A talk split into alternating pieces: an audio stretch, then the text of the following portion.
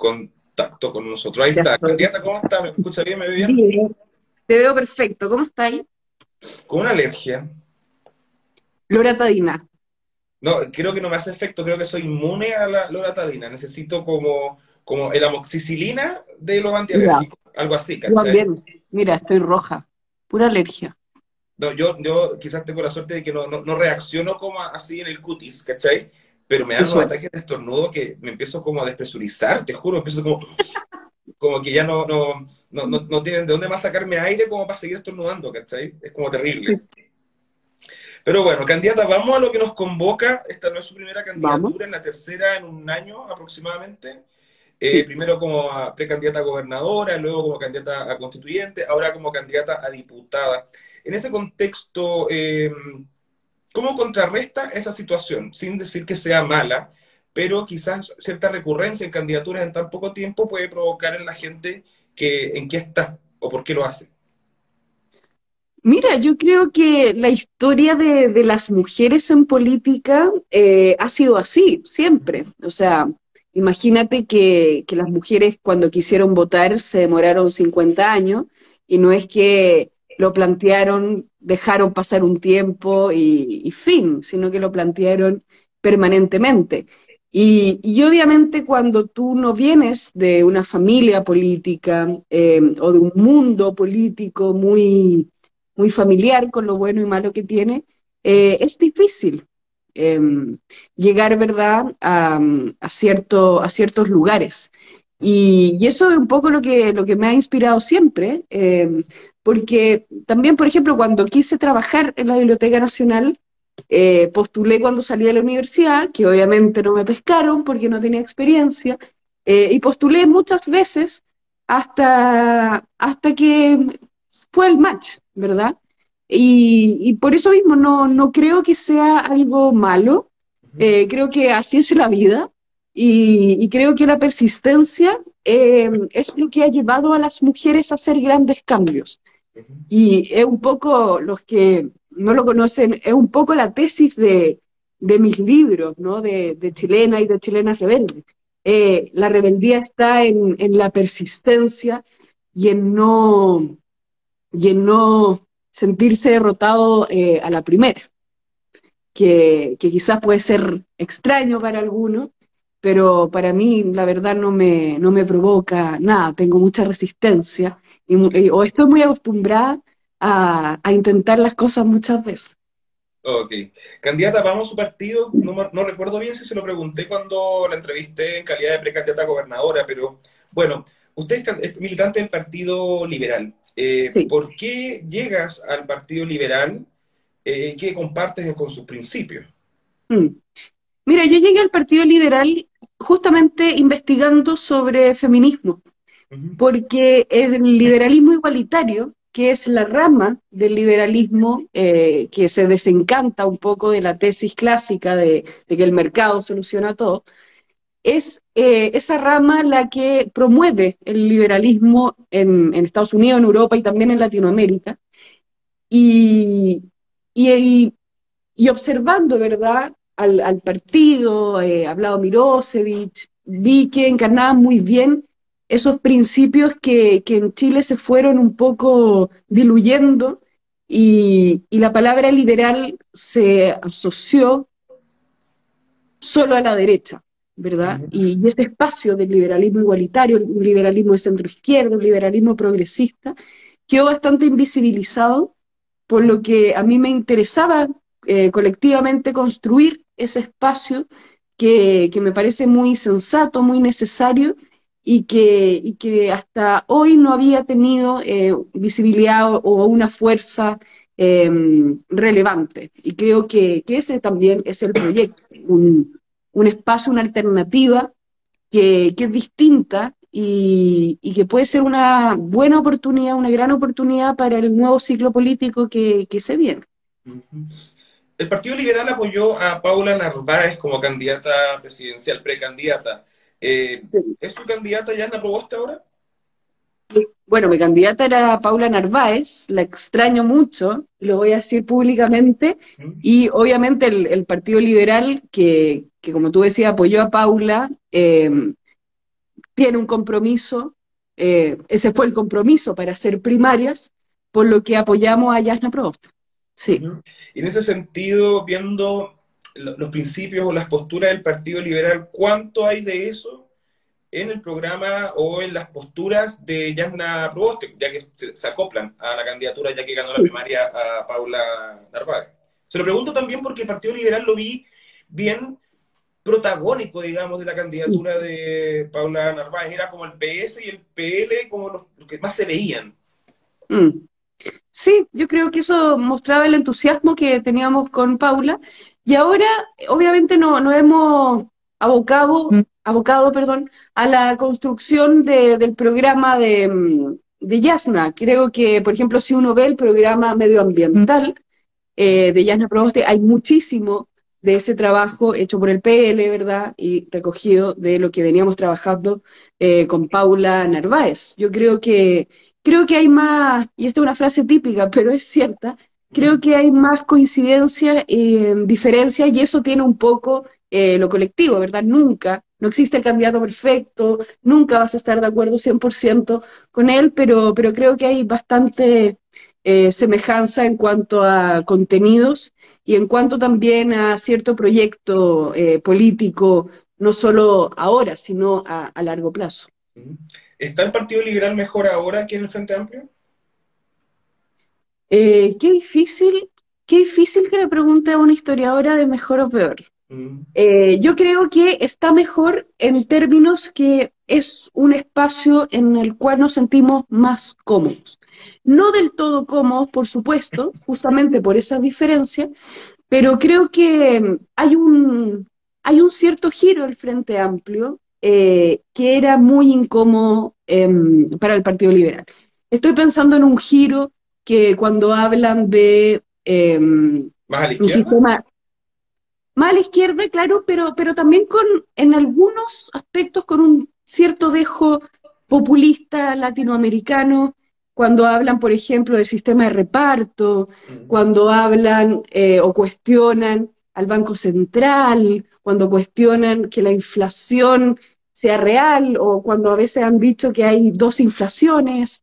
Em, en esos temas creo que para el Partido Liberal eh, es muy complejo, ¿verdad?, con cierto desconocimiento em, económico y, y, bueno, y anteriormente había mucho roce cuando eh, ciertos sectores del Frente Amplio defendían la dictadura de Maduro, la dictadura cubana, eh, etcétera.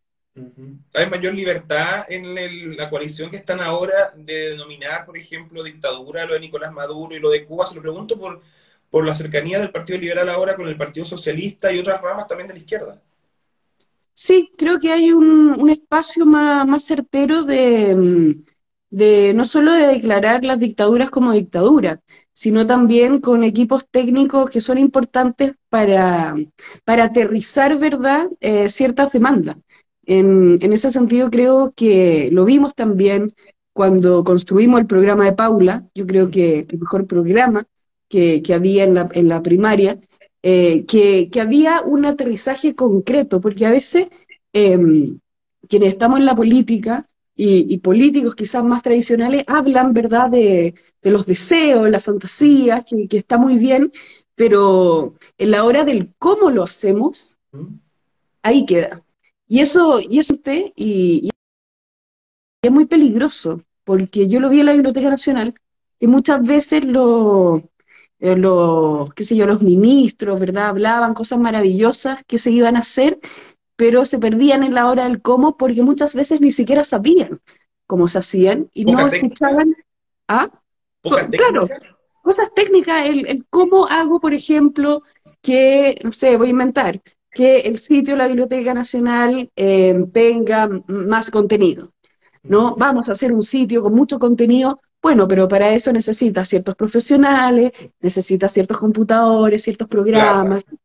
Entonces, esa bajada creo que, mm, que, es muy importante y es muy necesaria en, en tiempos donde el, populismo en, a nivel global, ¿verdad?, eh, está floreciendo. Eh, ¿Hay riesgos de populismo en Chile actualmente? ¿Cómo? ¿Hay riesgos de populismo actualmente en Chile? sí, yo creo que hay un riesgo importante de un populismo de ultraderecha que es el de José Antonio Cast. Em, a mí me preocupa eh, que esté subiendo en las encuestas y, me preocupa porque cuando uno lee el programa de José Antonio Cast, ¿no?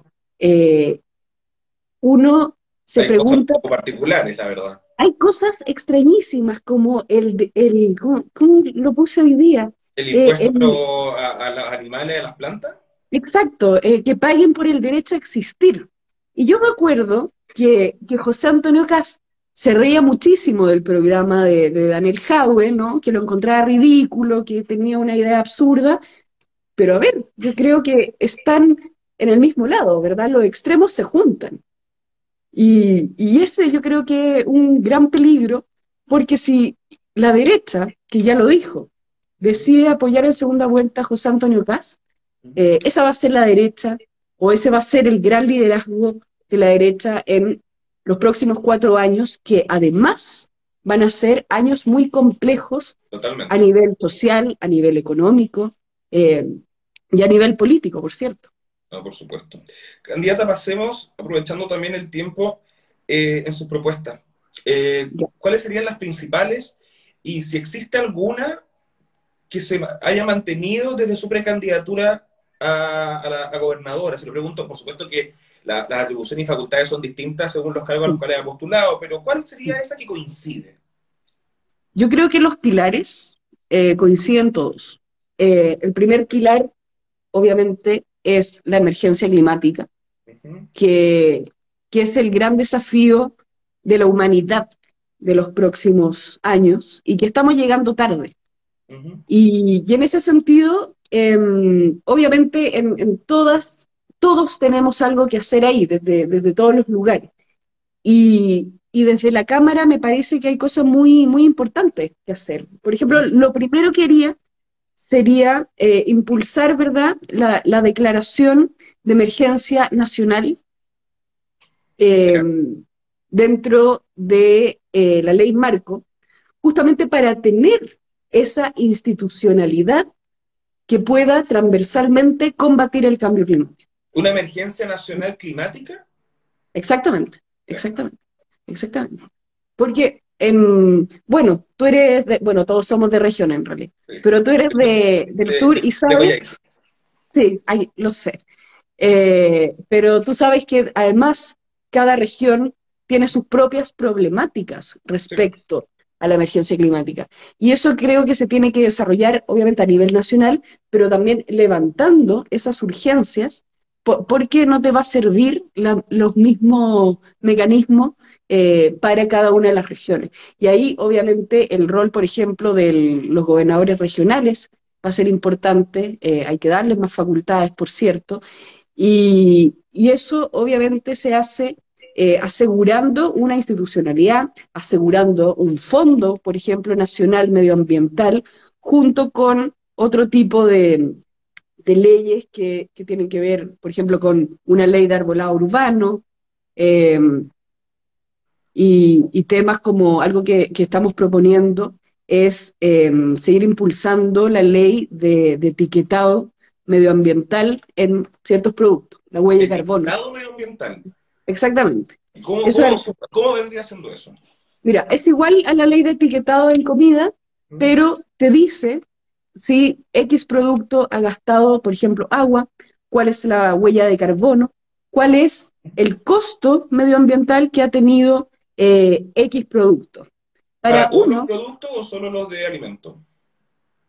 No, para, ojalá para todos, todos. En el fondo, eso para uno generar conciencia de cuál es el costo medioambiental de lo que uno está consumiendo. O sea, es como para, tener un consumo más informado en esa área. Exactamente, exactamente. Y, y, además lo, positivo que tiene eso es que ya funcionó los alimentos. La gente ha bajado su consumo de grasas saturadas, de azúcar, solamente sabiendo. Y eso también puede tener un impacto en eh, empezar a bajar, ¿verdad?, el consumo de o elegir otros productos eh, por sobre aquellos que dañan más el medio ambiente. O sea, Eso obligaría eh, a los productores a, enfocarse tal vez en productos que no tengan etiquetado. O sea, como Claro, funciona no solo como, como información a los consumidores, sino como incentivo, ¿verdad?, a, los empresarios, a las pymes, etcétera, para efectivamente mejorar sus productos y no usar el medio ambiente como, como publicidad. Que, eso pasa mucho. Que es como el, es como el washing, pero para medio ambiente.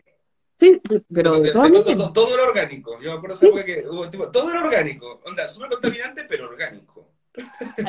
mi hermana, a mi hermana le gusta mucho la química, entonces cuando mi mamá dice como no, tiene que ser orgánico, mi hermana le dice, pero mamá, todo es orgánico. O sea, técnicamente sí, o sea, si nos vamos con la base, todo es orgánico. la talla troll, nerd. Candidata, tengo una duda y que tiene que ver con diversidad sexual, pero ya como intradiversidad sexual, no sé cómo definirlo, la verdad. Pero, bueno, la diversidad sexual ha tomado cada vez más protagonismo en la esfera política y pública en nuestro país en los últimos 5 o 10 años. Yo creo que han habido saltos eh, importantes en cuanto a la, aceptación de la inclusión de la diversidad sexual. Sin embargo, eh, viendo las últimas elecciones de mayo, que antes eran en abril, vimos que fueron electos personas que son parte de la diversidad sexual, pero su mayoría son hombres homosexuales. ¿Cómo lo explica desde el punto de vista de, de la historia eh, como historiadora y también en su calidad de candidata a diputada y que es públicamente lesbiana. Mira, yo creo que tiene que ver un poco con lo que hablábamos en un principio. Para las mujeres siempre cuesta tres, cuatro, cinco, seis, siete veces más conseguir lo mismo que un hombre en eh, promedio, podríamos decir. Y, en ese sentido, durante toda la historia, incluso de, de la comunidad LGBTQ, los hombres han sido eh, más protagonistas porque esta desigualdad se va, es transversal, ¿verdad? En el mundo indígena, por ejemplo, también tienen más protagonismo los hombres que las mujeres, eh, etcétera, etcétera. Entonces yo creo que em, es muy importante entender justamente el feminismo eh, desde esa transversalidad y poniendo ojo, ¿verdad?, a la falta de representación que siguen teniendo las mujeres, incluso en el mundo LGBTQ, donde, como bien decías tú, los hombres en general están mucho más representados eh, que las mujeres. Y, eso hace mucho tiempo, o sea, cuando yo recién me estaba cuestionando eh, a mí misma, eh, lo las únicas personas que estaban en la tele era José Miguel Villota, Jordi Castell, y han pasado muchos años. Y Gonzalo Cáceres. Y Gonzalo Cáceres. Gonzalo Cáceres, por supuesto. exactamente. Pero mujeres todavía no están tan visibles en la televisión, yo diría. O, como, con estos roles, quizá. ¿Ah? Y, en, distintas áreas, no solo con la televisión en sí, sino que incluso las artes eh, también no lo veo muy frecuente. Eh, es, extraño, no sé, como que se, habla a veces de la causa LGBTIQ o de la mm. diversidad sexual, mm. pero pareciera ser como para el hombre homosexual. Sí, y de hecho, si uno piensa, por ejemplo, en bares de lesbianas, mm. hoy día en Santiago hay dos que, aparecieron hace poco, Chueca y RP. Pero aparecieron hace poco y en los 80 ya habían bares gay eh, en plena dictadura. Y de hecho hay un documental súper interesante em, de, de eh, cómo los bares de lesbianas están cerrando en Estados Unidos. Y se va a San Francisco, se va a Nueva York, se va a Los Ángeles, y hace como una pequeña investigación este documental, y finalmente...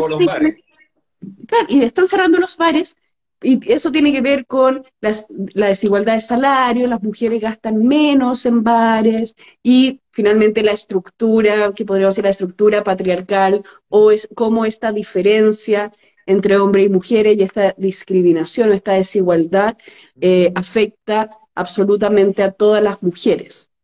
Obviamente quizás algunas más que otras, pero se ve, si le pones lupa en cada cosa, eso se ve y eso emerge. Y, por eso creo que, es muy importante el, seguir trabajando por esta plena igualdad LGBTQ+, ¿no? Eh, que no solo tiene que ver con el matrimonio igualitario, que está muy pronto a aprobarse, sino tiene que ver con mejorar la ley Samudio. Eso ¿verdad? que preguntar, ¿qué viene después? Porque pareciera ser que la demanda del matrimonio igualitario, que si bien mm. es un gran hito que se apruebe en un país, porque es un proceso social, político, de mucho tiempo, y Chile ha avanzado en ese, camino, hay que reconocer que es la demanda de la diversidad sexual más conservadora de todas. y la pregunta es, ¿Qué viene después de eso en cuanto a las demandas de la diversidad sexual?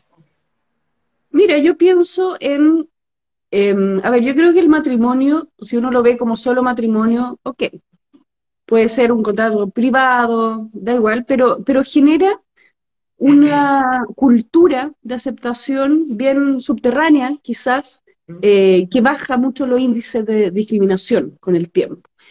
Pero, pero, ¿qué te diría que falta ahora ya? Yo creo eh, revisar la ley Samudio, la ley antidiscriminación, para crear una institucionalidad que prevenga crímenes de odio, que prevenga discriminación, ¿verdad?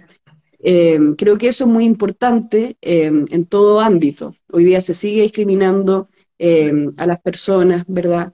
Solo eh, que hay una ley de que si nos hacen algo, después la meten presa, pero no, evita que, Exactamente, o sea, puede haber una discriminación entre comillas pasiva, donde yo no te digo tan directamente que te estoy discriminando, pero te estoy discriminando, cosa que tú no puedas probar frente a la ley, ¿verdad? Entonces, eso requiere capacitaciones y requiere toda una institucionalidad transversal que vaya desde el Ministerio de Vivienda al Ministerio de Salud, por ejemplo, para trabajar, ¿verdad?, en contra eh, de la discriminación.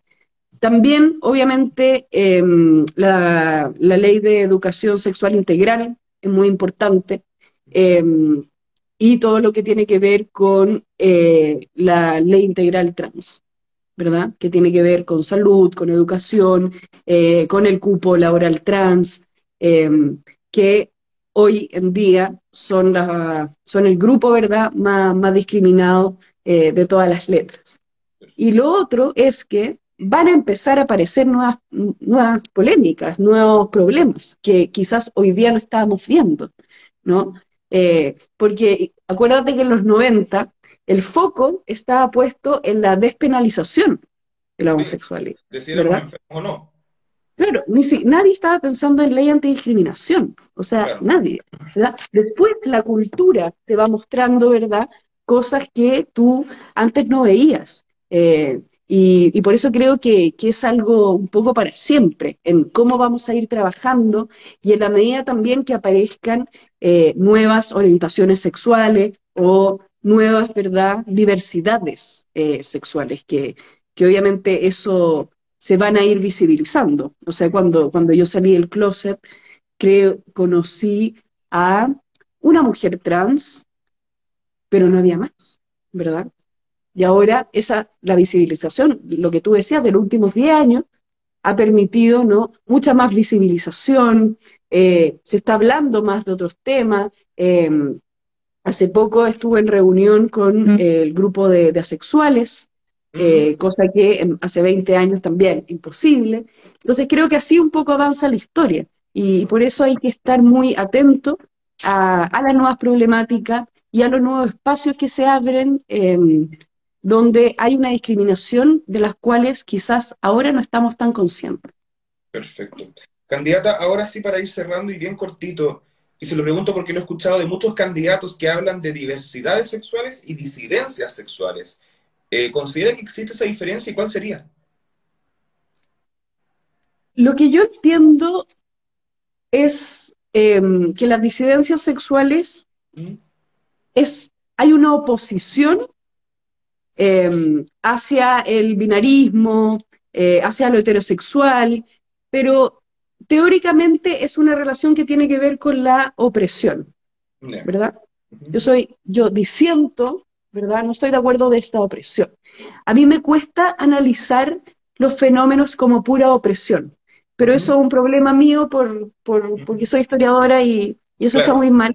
Entonces yo por de formación profesional.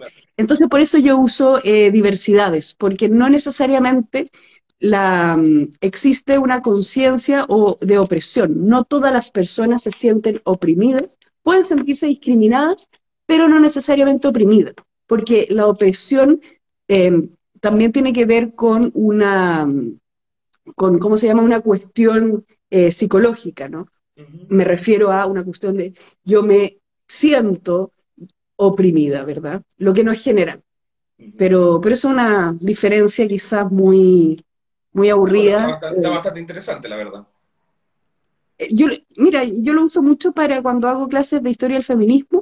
Eh, hay una historiadora que trabajó mucho esa diferencia, em, que, que, es bien interesante para poder ampliar también el espectro de la relación que puede tener alguien LGBTQ con el poder o con otros. Y, y me parece que está muy bien por eso hablar de diversidad de para siempre. Perfecto. María José Cumplido, Cote Cumplido para los más cercanos, candidata a diputada Distrito 10 por el Partido Liberal. Muchas gracias por su tiempo y disponibilidad para conversar acá. Muchas gracias. Feliz de estar contigo nuevamente. Igualmente. Estamos viendo. Chao, chao. Chao.